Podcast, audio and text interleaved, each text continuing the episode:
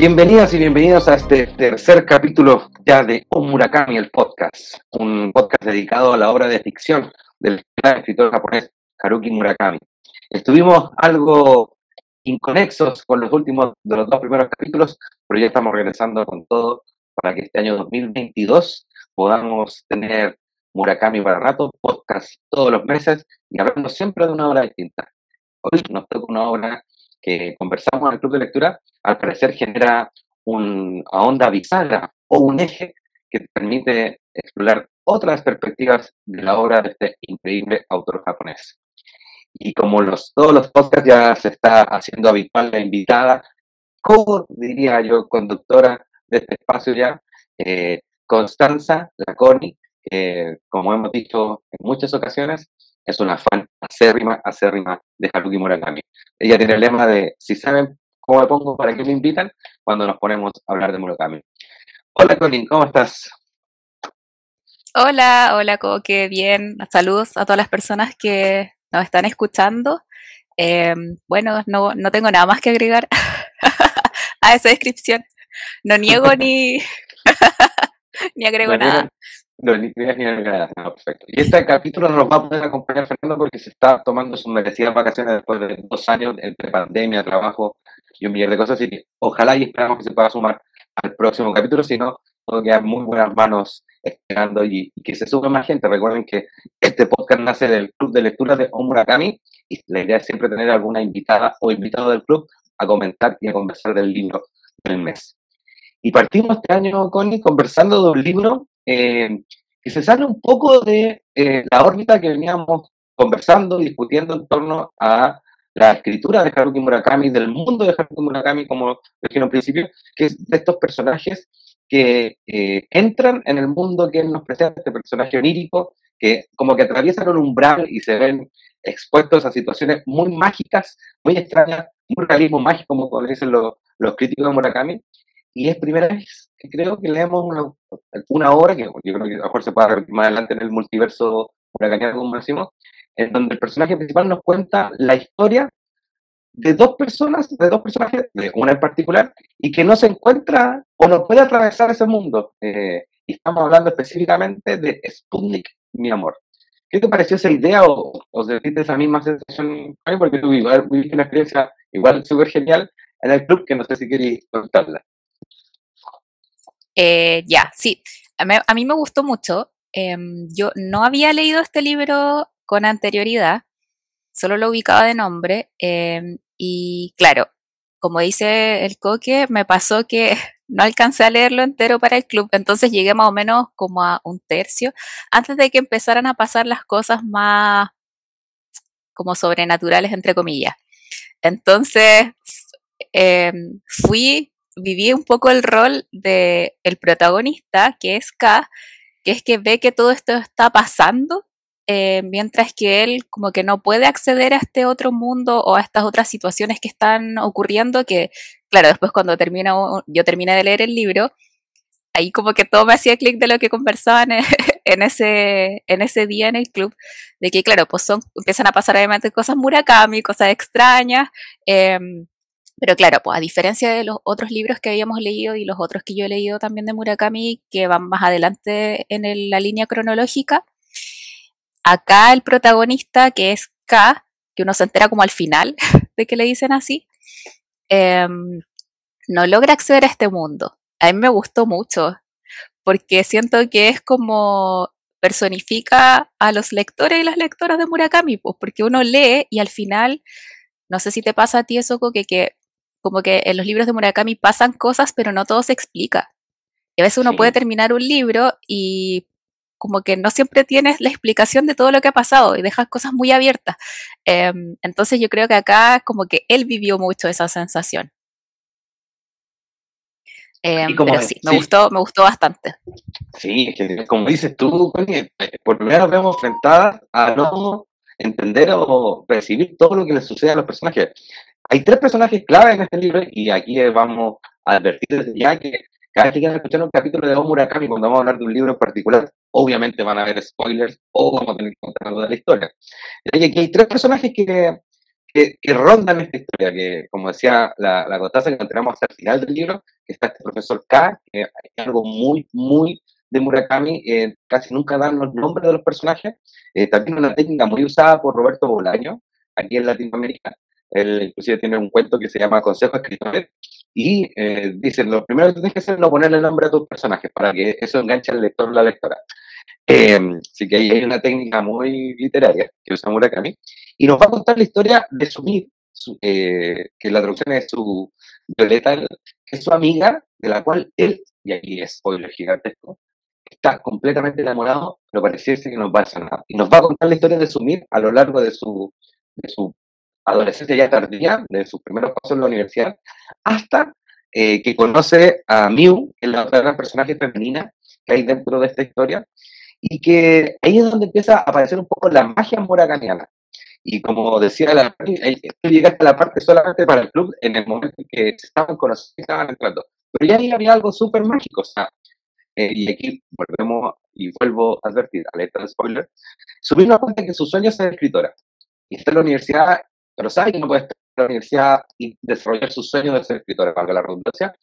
Y ella se sale y, con unos ahorros, porque todos los personajes de Murakami siempre tienen ahorros, yo creo que son el, el epítome de, la vida moderna, y eh, decide aguantar con esos ahorros y dedicarse 100% a su escritura.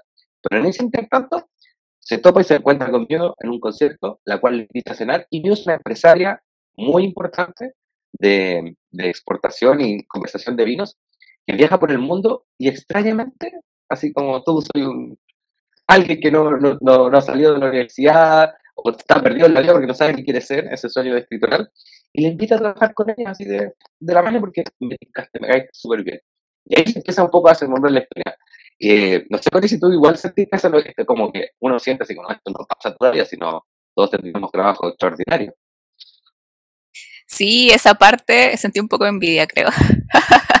Porque, claro, está ahí Sumire que está como luchando contra la vida un poco, como que ella quiere ser escritora, em, como que siento que no tiene, o sea, más allá de eso, como que no tiene un rumbo tan claro en la vida, porque dentro de las cosas que te va contando acá, te da a entender que ella tampoco es tan funcional, como que tiene siempre la cagada su departamento, como que está solo centrada en escribir. Em, entonces, claro, la conoce, se conoce con Miu, que es una mujer, creo que siete años más mayor que ella, tener como cerca de 30 por ahí, em, como empresaria, así como se ve que tiene ropa cara. recuerda, nuestra edad, tiene nuestra edad. Sí. Em, claro, no, pues no es tan vieja. y como, como una mujer que tiene su vida resuelta, yo creo, que esa es como la impresión que a mí me dio, y conoce a esta cabra y la ve así como media perdida, yo creo, y le dice, yo creo que dice, mm, la voy a ayudar, como muy buena samaritana. Como tampoco tenía problemas de plata y necesitaba un asistente, eh, la, la, busca. Sí, yo había llegado hasta como por ahí cuando leí la, la primera parte del libro. Entonces dije, mmm, aquí, o sea, algo raro va a pasar. Pero ¿sabes lo que me gustó, aparte de este libro que estaba pensando en algunos de los comentarios que hice para el club? Es que em, de los libros que hemos leído ahora de manera ordenada, eh, creo que uno de los primeros donde hay personajes eh, femeninos que duran, o sea, que son eh, principales, pues como que están presentes a lo largo de toda la historia, porque en los libros anteriores que hemos leído aparecen personajes femeninos, pero son como flachazos, como que aparecen, desaparecen y siempre tienen esta carga como muy de guiar al protagonista hacia como eh, esta parte como más desconocida que tienen los libros de Murakami, pero acá siento que, o sea, que obviamente una, están como relacionadas con eso, pero no, no tienen solamente ese rol, como que siento que son, son personajes hechos y derechos. Y eso me gustó harto también porque tampoco son personajes tan estereotípicos como cuando uno lee, su, ah, describen a Sumire, dicen que ella ocupa ropa grande, de hombre, porque como que así como un poco hipster, como que se cree, como que está actuando el hecho como de querer ser escritora. Y eso igual eh, me gustó porque no es como perfecta. Eh, ni, ni nada por el estilo. Pues entonces creo que eso lo hace también más realista tener personajes que no son perfectos. Sí, y que es, como una constante de, Murakami, que después se va a transformar en una constante quizás, esto es lo mismo que decís tú, de que no se Por eso la lógica de identificación que tiene de tantos lectores y lectores alrededor del mundo, o sea, eh, desde no me han descubierto como escritora, escritor, y estoy esperando mi momento, a esto de, vestirse de manera, de aparentar ser cierta cosa, o sea, eh, ¿para, qué andamos con, eh, ¿para qué andamos con cuestiones? Eh, es algo que logra que nos identifiquemos todas y todos en algún momento. Esta perspectiva de sentirnos especiales desde, y aquí quienes nos escuchan me perdonarán, o podremos conversarlo ahí, de que sentirnos especiales, por ejemplo, porque leemos. Ya nos sentimos especiales porque leemos. Y, Murakami nos hace sentir esa, esa lógica de ser especiales a través de sus personajes. En, sobre todo con su vida, que nos, nos hace sentir empatía por ella, pero pongámonos, pongámonos serios. Si conociéramos a una Sumire en la vida real, partiríamos diciendo, no, esta niña está perdida en la vida. Y después a lo mejor no veríamos amistades, conversaríamos y todo lo, que, lo que fuese, pero eh, no, no, no, lo vemos desde un principio así como tan lindo. Y Murakami no, pues al final nos transmite esa sensación de empatía, esa sensación de comunidad, esa sensación de reflejo. Y que por primera vez, por primera vez, no estamos metidos en la cabeza de ese personaje principal, sino que es Kai que nos cuenta cómo ella está viviendo. O sea, la escena cuando hay, hay un cambio de casa en, en, en, un momento y Kai nos relata qué es lo que siente él en ese cambio de casa. Nunca nos, cuenta qué le pasa por la cabeza a, su, protagonista o, de qué nos está contando la historia.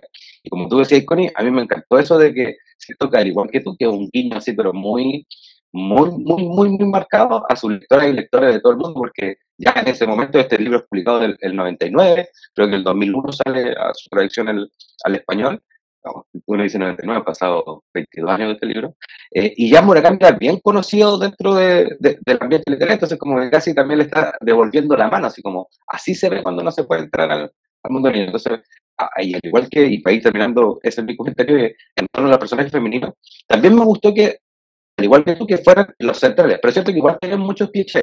Hay una escena donde describe esas relaciones lésbicas entre las dos protagonistas, otro spoiler gigante que acabo de tirar, perdonen. Eh, y siento que cae muy en el cliché, así como muy, sí, así, así como me imagino yo como hombre, cómo funciona.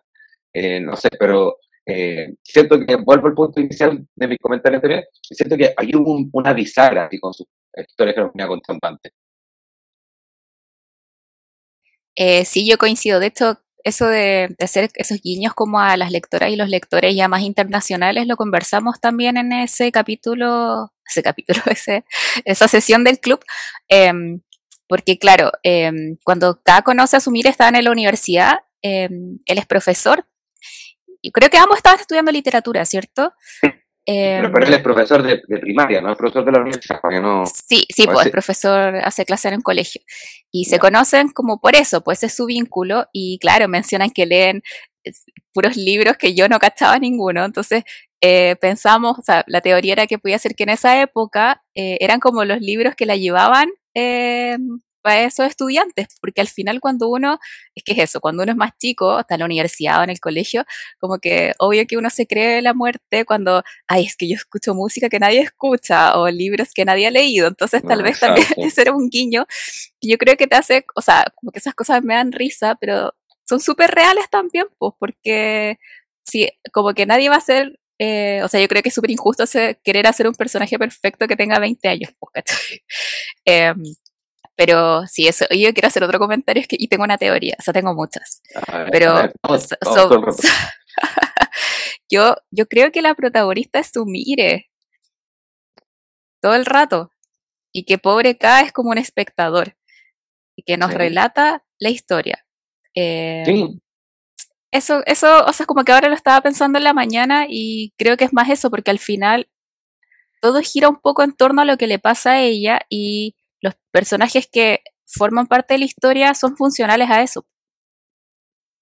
Eh, eso. Yo comparto eso, eh, yo comparto el 10% que Sumire es la, la protagonista del libro, y como decís tú, eh, es el niño a los lectores y lectoras porque por primera vez nos están contando una historia dentro del libro. ¿En qué sentido? No desde la ficción de, de quien está protagonizándola, sino que de un tercero, que en este caso es K, y, y que nos va contando lo que va haciendo subir en la vida, eh, casi como un narrador en tercera persona, si se quiere contar. pero es para mostrarnos, eh, y aquí también otro alerta de spoiler, es para mostrarnos que a Sumire le van sucediendo muchas cosas mágicas de todo este realismo mágico que se explora con Murakami, y al cual Khan no tiene acceso. Por primera vez un personaje no puede entrar a ese mundo y nos va contando que de repente, alerta spoiler, Sumire desaparece en el mapa, alerta spoiler, se enamora y él encuentra unas cartas y por fin ahí él puede entender lo que significa ese amor.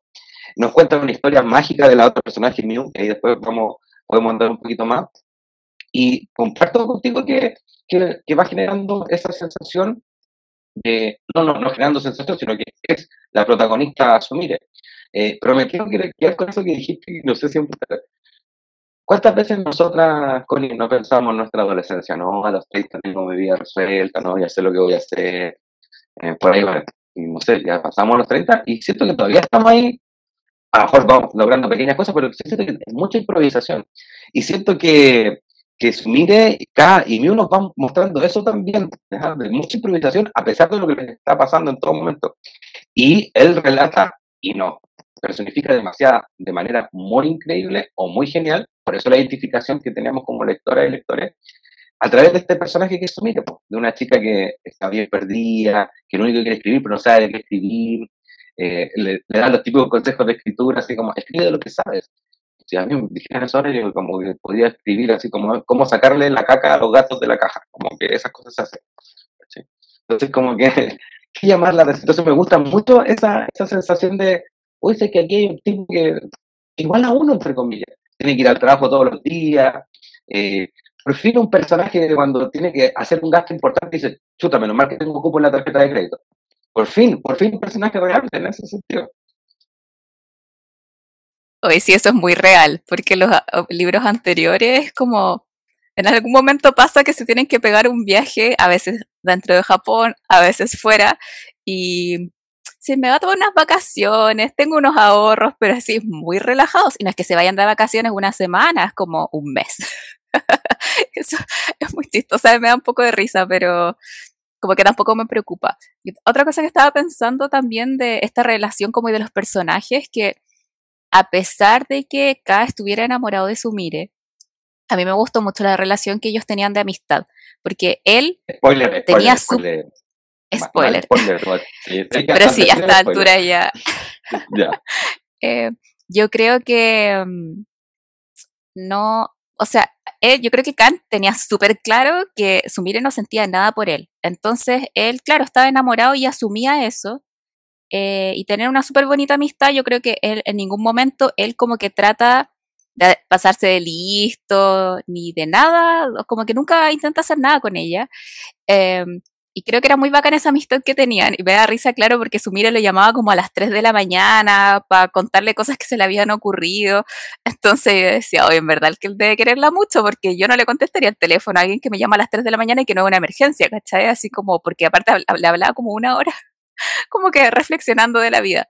Entonces yo creo que ellos en ese sentido tienen una relación eh, igual súper em, horizontal, porque a pesar de que al principio, al menos a mí me dio la impresión de que Sumir era como súper dependiente de él, porque lo llamaba para pedirle consejos y todo, después eh, cuando uno va avanzando en el libro, te das cuenta que acá como que le, contribuye mucho tener a Sumire de amiga porque dice que se cuestiona como las mismas cosas que él sabe, como Sumire le pregunta tanto, como, es como un niño chico, em, él como que dice que en, ese proceso que yo creo que así pasa en la vida real, pues cuando alguien te pregunta algo, uno no siempre tiene la opinión formada de todo, pues entonces como que ese ejercicio ya un poco más intelectual que tenían ellos siempre, porque puro conversaban, eh, creo que es súper bonito también porque en ningún momento me da la impresión de que...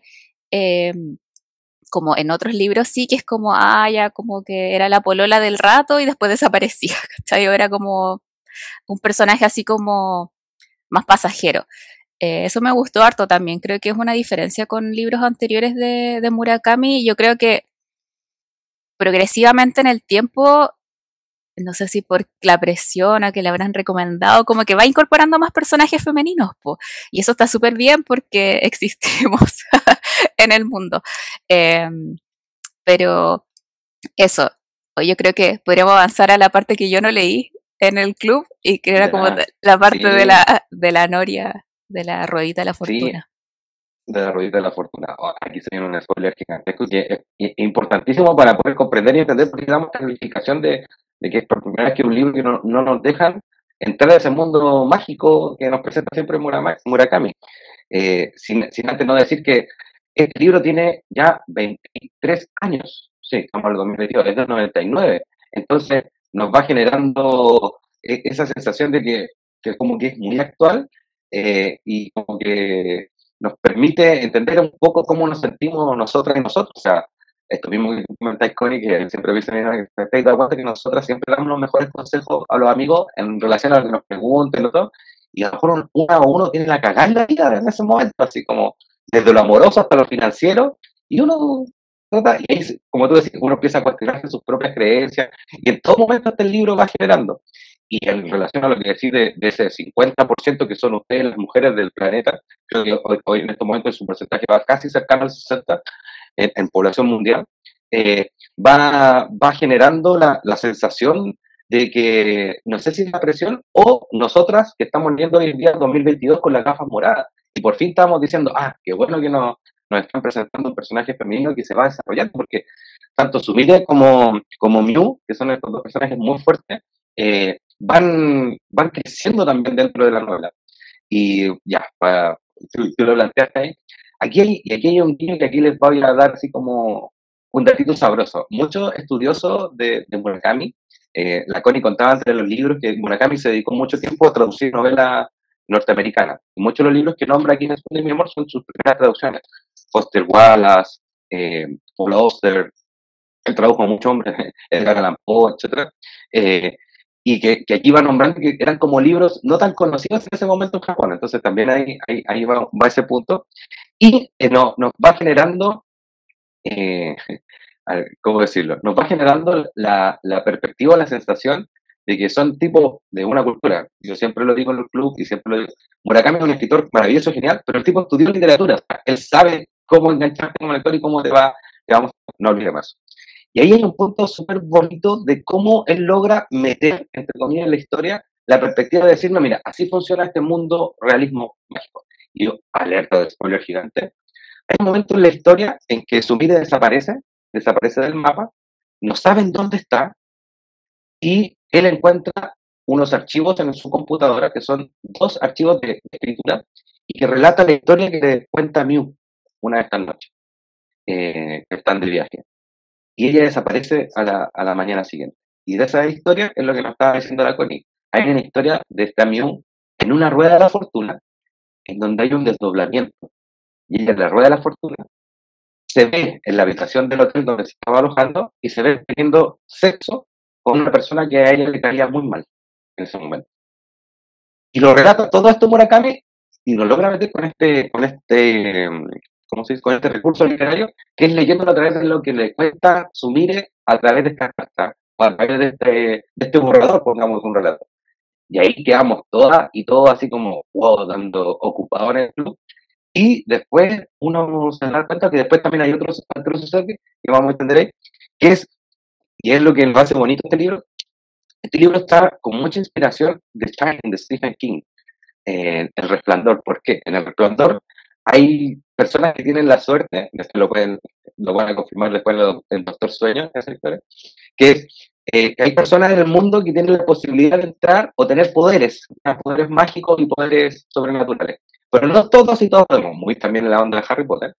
Y eh, aquí Murakami nos muestra que tanto Sumire como eh, Mew tienen esa posibilidad de, de, de, de estar viviendo situaciones muy extraordinarias, muy mágicas. Y él no, sino que el, todo esto lo está contando. Y esa escena de la rueda de la fortuna es muy, muy, muy de.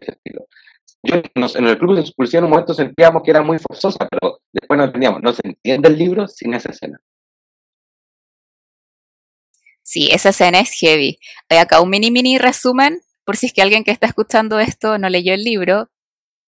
Eh, en algún momento, bueno, cuando Mew le ofrece trabajo a eh, bueno, Sumire se va a trabajar con ella y en algún momento se van de viaje a Europa, porque Sumi, o sea, Miu eh, importaba vinos caros, pero así como de villas chiquititas en Italia, así algo muy cuico. Entonces se la lleva de viaje eh, y al final ese viaje se extiende, se van a distintos países y al final, por esas cosas de la vida, eh, se van como unas mini vacaciones en una isla chiquitita en Grecia.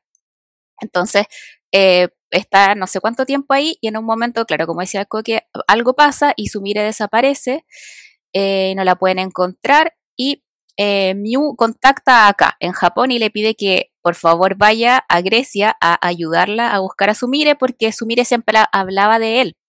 Entonces ella pensaba que lo podía ayudar porque después ella ahí le, le cuenta que, que, no cree que la desaparición de Sumire sea un hecho como un accidente, así que se haya caído por un acantilado, que se haya ahogado, sino que se debía a un hecho tal vez más como sobrenatural.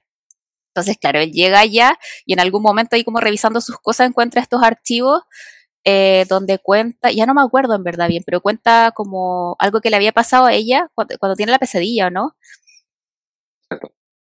Entonces cuenta su primera, el primer archivo cuenta así como las primeras veces que ella sentía que alguien la vigilaba, que tenía pesadilla. Eh, claro, sí. y, que ahí despierta su, su razón, que cuenta la historia de, eh, del papá de, de, de, Sumire también, que era un tipo muy bello, muy... Eh, ¿Verdad? Que el papá era así como un actor de cine, era un dentista y todas las señoras lo amaban.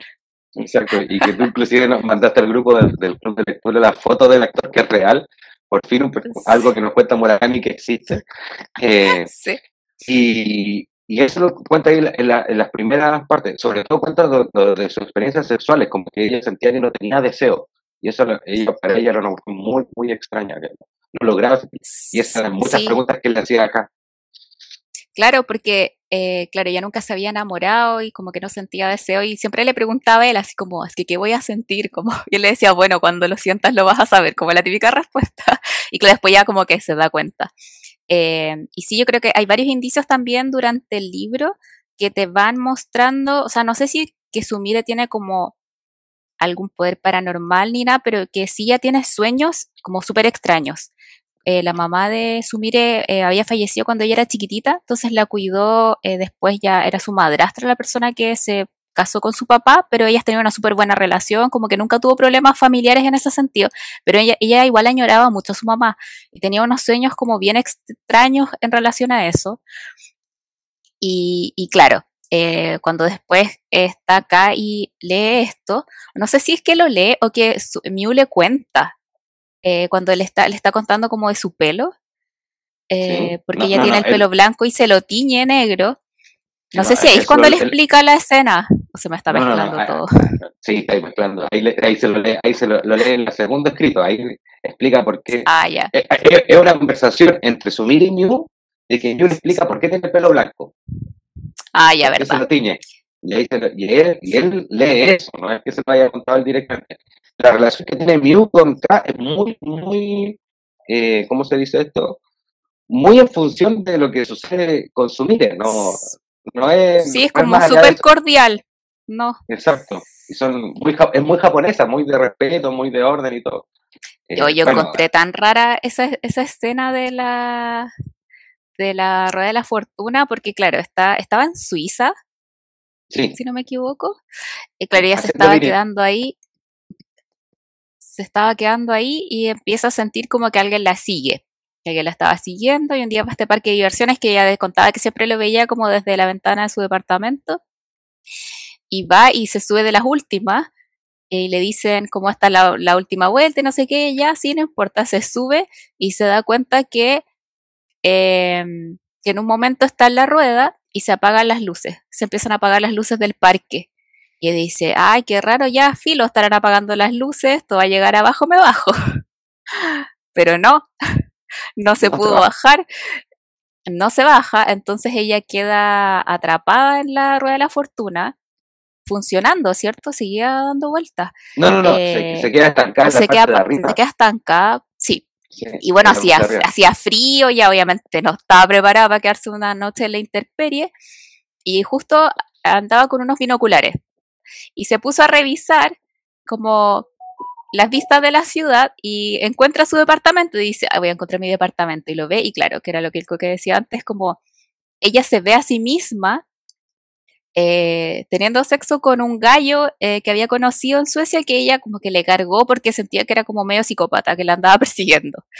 Entonces ella presencia todo desde el carro de la rueda y, como que yo creo que ella nunca logra, eh, o sea, yo creo que nadie en verdad procesar qué era lo que estaba pasando. Yo sentí que era muy escena de película de terror japonesa, como... Sí. muy terrible, como que era muy, ah, no sé, como que, o sea, no es que me haya cargado, me gustó, pero era muy creepy, era muy rara esa escena. O sea, cuando empieza a narrar que ella empieza en la desesperación a escribir papelitos de tirarlo desde el carrito intentado por si alguien encontraba, por favor ayúdame, estoy atrapada arriba. Eh, también empieza a generar sensación de angustia. Hasta que ella se, se, pone a buscar, como dice la Connie, su, su, habitación del hotel donde estaba alojando y se encuentra que está ella misma en la habitación con el tipo que odiaba o que le había estado cargando en esas presentaciones. Eh, que es como sucede en el mundo cuando había encuentros estudiantiles o algo así, que era las cosas que uno participaba. Eh, y, en, términos súper coloquiales y, chilenses, un jote pesado de mierda, ¿cachai? Y a ella la había cargado por eso mismo y se ve ella misma teniendo sexo y un sexo rudo, me encima lo de relata ahí como posiciones que ella nunca hubiera practicado, cuestiones que ella nunca hubiera hecho. Y eso ella la trauma, así, pero mal, así, ¿por qué, estoy, ¿por qué estoy viendo esto? ¿Qué significa esto? Y ahí es cuando pasa toda la noche ahí, realmente se duerme pensando en todo esto, y ahí queda con el pelo blanquísimo para... Y esto le sucede cerca de los 30 años, entonces desde esa época que empieza a tenerse el pelo, eso es lo que le cuenta a su mire, y que después le cae la carta. Eh, y ahí te, te, das cuenta, entre comillas, que ahí está la conexión entre su mire y eh, que las dos pertenecían como un poquito a, esto que les sucedían cosas extraordinariamente, vale la redundancia, extrañas y mágicas porque a quien, se ha doblado viendo una escena sexual de tu cuerpo con otra persona sin, sin sentir otra persona. Ah, muy, muy extraño. Sí, de hecho yo creo que la pista de eso la dan al principio, o sea, no de eso, pero de esta como situación que le ocurre a Miu, es cuando ella se conoce en el matrimonio con su Mire y algo están conversando y, no sé, Miu le dice que ella no es como 100% ella misma. Como que hace mucho tiempo dice que ella dejó como una parte de sí misma atrás. Eh, y uno dice, va, qué raro, o sea, será como una reflexión así, no sé, ahora me vendía el sistema, ¿cachai? Como podría darse algo así. Pero claro, después hace completamente sentido porque eh, ella, claro, ahí en ese relato como que dice que en ese momento ya como que dejó de ser la persona que era antes y que ella está un poco convencida de que hay como una parte de ella, tal vez esa otra que vio a través de, como en el departamento, que está en otro lugar, así como en algún más allá o en un universo paralelo, como que ella tiene una reflexión así. Entonces después, esa es la teoría también que ella tiene de dónde está su mire, que como que desapareció y está como en algún otro plano existencial Em, pero que no está muerta. Eh, y eso es súper, yo creo que es súper difícil. O sea, en verdad acá como que no se lo cuestiona tanto. Pero yo creo que obviamente va a ser súper difícil para él lograr como eh, comprender ese, como todo ese contexto, siendo que a él nunca le ha pasado algo así, pues, porque claro, a Mew que le pasó eso puede decir, ah, claro, obvio que su mirada desapareció, puede estar como en el otro lado, así muy como el otro lado del espejo, como de Alicia en el País de las Maravillas. Eh, pero claro, este pobre casta ahí dice, pucha, bueno, ya, pues voy a tratar de buscarla, te voy a ayudar, pero está, yo siento que como que casi que no tiene ninguna posibilidad. Es muy triste. Sí, llega, llega a su miedo total de que no la va a poder encontrar y solo casi como un apoyo moral para mí en ese momento. Él, lo sabe, porque nunca ha sentido o ha vivido esas sensaciones. Es más, eh, en todo momento, cuando cada cuenta algo, retazos de su propia vida, es un tipo súper funcional y súper normal, muy entre comillas, eh, con esto que venías comentando, va a su trabajo, no tiene tanto ahorro, usa tarjetas de crédito para comprar cosas como, como todo el mundo se cocina. Tiene un amante eh, que es una de las más, una mamá de uno de, sus estudiantes, que también va a tener un, papel central en explicarlo, explicarnos, valga la redundancia, nuevamente eh, que hay personas que sí pueden tener esta entrada, como tú decís, al otro lado del espejo, eh, y que Murakami siempre nos hacía, nos hacía los guiños de que estaba en otro mundo, en otros paralelos, sin contarnos nunca, porque acá no puede ver eso, a través de lo que ya nos venía relatando en sus libros anteriores.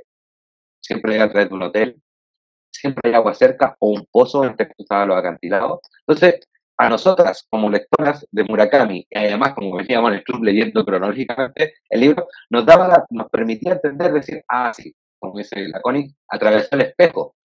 Pero acá no, no podía saber eso. Entonces era como, eh, y esa tranquilidad de saber que no, si no, muerta no está, porque cuando van a la policía y Grecia, les, les dicen, no sé, que muy raro que pase algún crimen o algo, o sea, y si se cayó un acantilado o algo, ya lo hubiéramos sabido, porque siempre hay algún pañita o alguien en la playa viendo.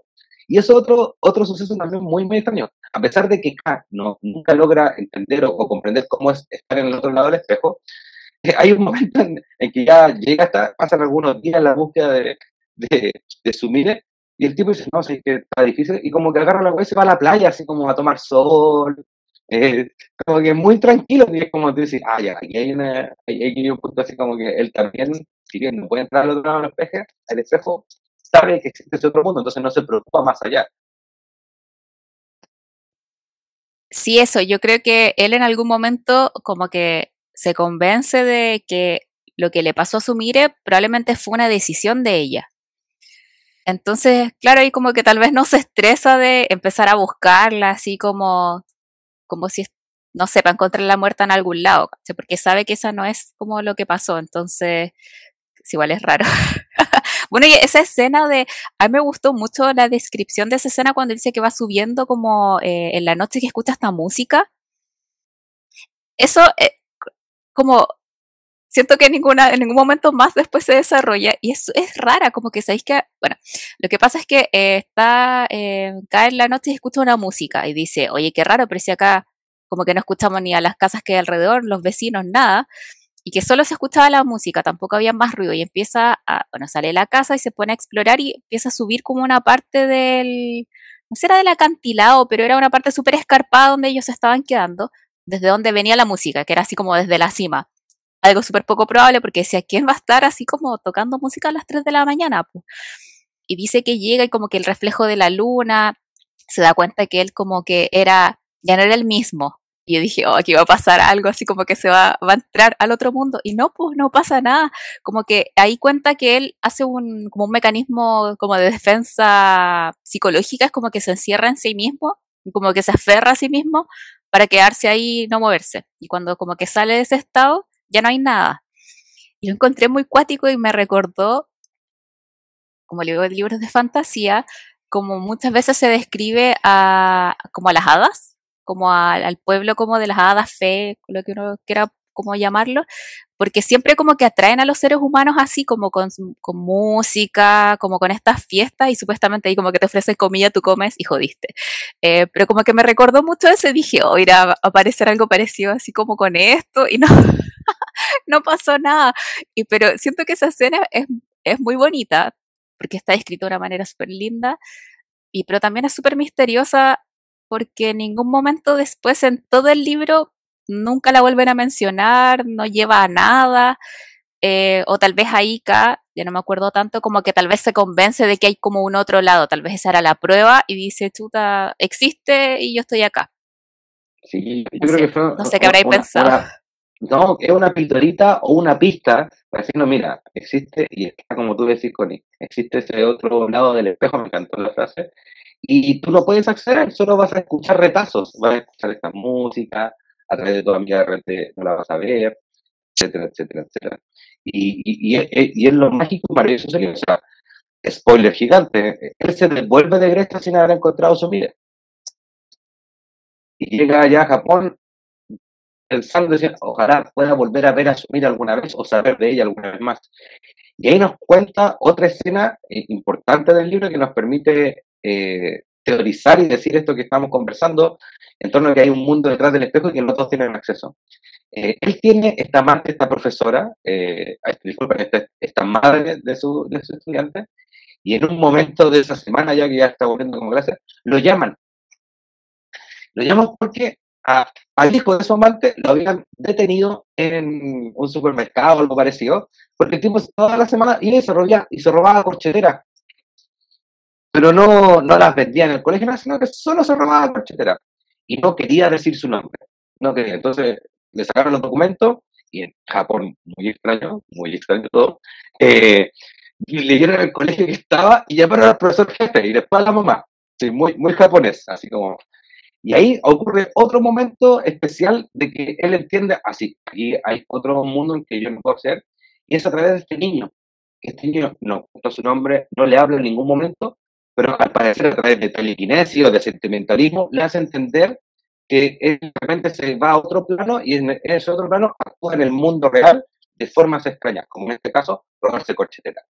Y ahí, spoiler gigante, muy spoiler gigante, eh, a él finalmente lo dejan ir y le dicen que si vuelve a robar, entonces se va caminando con él, con el profe, no con la mamá, no con la mamá, se va con el profe. Y eh, eh, hay un momento en que este guardia que lo tiene apresurado dice, hoy no encuentro la llave y no encuentro el reloj que decía que se había sacado.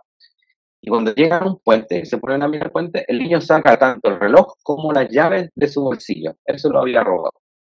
Y como que lo mira y le dice, bueno, si tú quieres delatarme, también todo tu derecho, no hay diálogo, sino que solo se mira.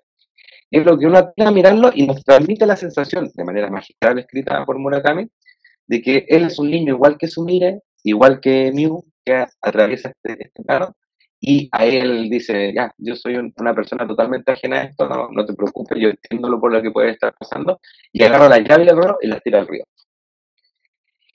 Y ahí, después llega a la casa, llega la mamá, todo, spoiler, spoiler, le dice, sabes que nosotras no podemos seguir, nosotros no podemos seguir juntos, eh, yo creo que llega hasta aquí nomás, pero ella le dice, pero ¿por qué? a mí me dio mucha risa esa parte, la típica, porque le, como que recuerdo una noche y ella le dice, yo sé, estoy muy mal con mi marido, estoy muy mal con mi marido, hace un año que no nos ha costado, y como la típica cuando uno empieza, o alguien empieza a portarse mal, eh, inventar esas cosas. Y, y él dice, no, no podemos ir juntos porque yo entendí que yo tengo que ser alguien que tiene que ser un espectador de las cosas que suceden. Y estando contigo me voy a involucrar mucho en ciertas cosas que no quiero involucrar. Como que deja, la deja ahí, dice, no, aquí, claramente. Y la señora lo entiende y se va.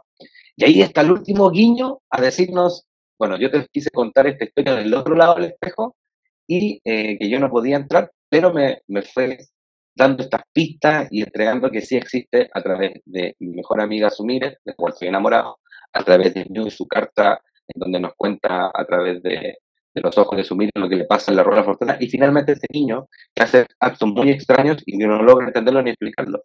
Y ahí para mí fue como círculo perfecto de entender por qué pasan estas cosas. Sí, yo creo que esa escena final es bonita porque este pobre niño que le decían el zanahoria, como que no tenía nombre.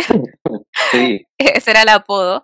Eh, Claro, me daba risa cuando descubría, o sea, cuando contaba las cosas que se robaba, porque siempre se robaba cosas distintas, pero de cantidades. Entonces, como que se robaba ocho corcheteras, o no sé, se había robado, como eran puras cosas así, como muy random, que no necesitaba. Pero claro, esa escena del cuando botan las cosas al río, yo creo que es muy bacán.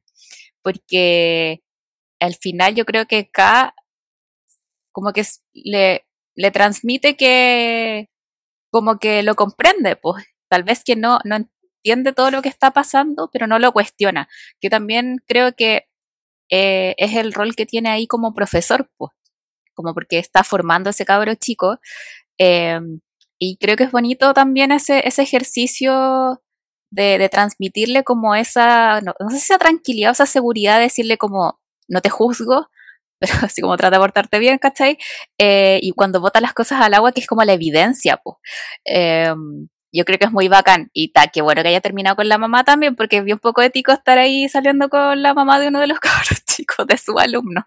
Eh, pero sí, al principio dije, uy, qué rara esta parte, como que, ¿qué tiene que ver este cabro chico? Pensaba, ah, yo creo que él sabe que, los, que está saliendo con, él, con la mamá, pero claro, pues como que tiene otra lectura más, más profunda. Pues.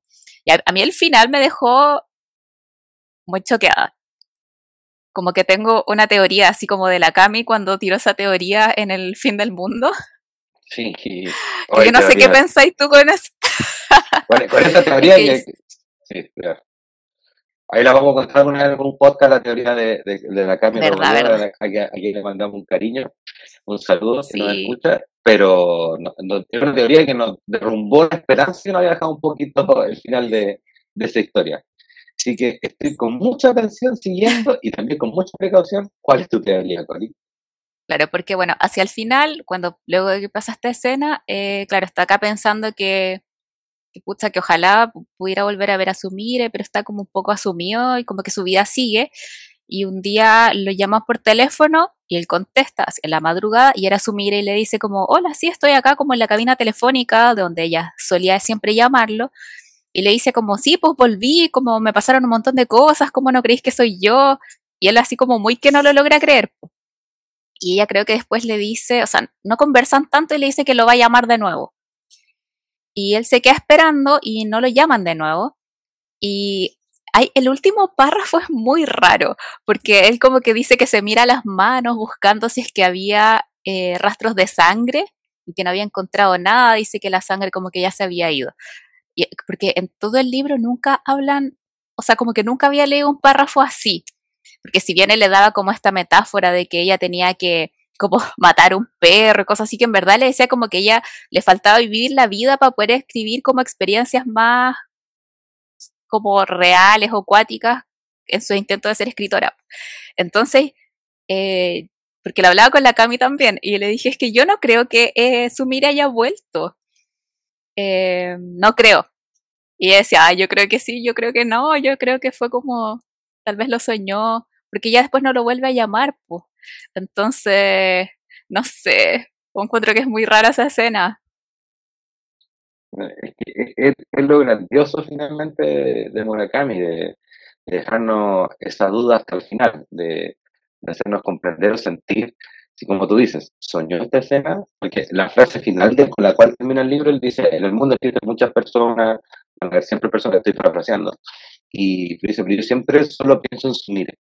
Entonces, es casi como sentir esa sensación de, como tú dices, con, a la vuelta los soñó, esa desesperación cuando, por ejemplo, nosotras se nos va un ser querido o dejamos de ver una amistad, un amigo muy querido, por X motivo o razón que sea, y tú los primeros meses o el primer tiempo, si fue alguien muy, muy querido, eh, la estás recordando siempre esa persona.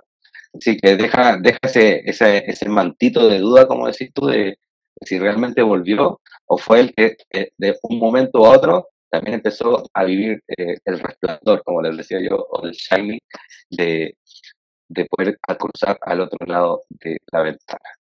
Eh, en resumidas cuentas, Connie, ¿cómo recomendaríais este libro o cómo lo... Porque no hay que clasificarlo, sino cómo lo recomendaríais.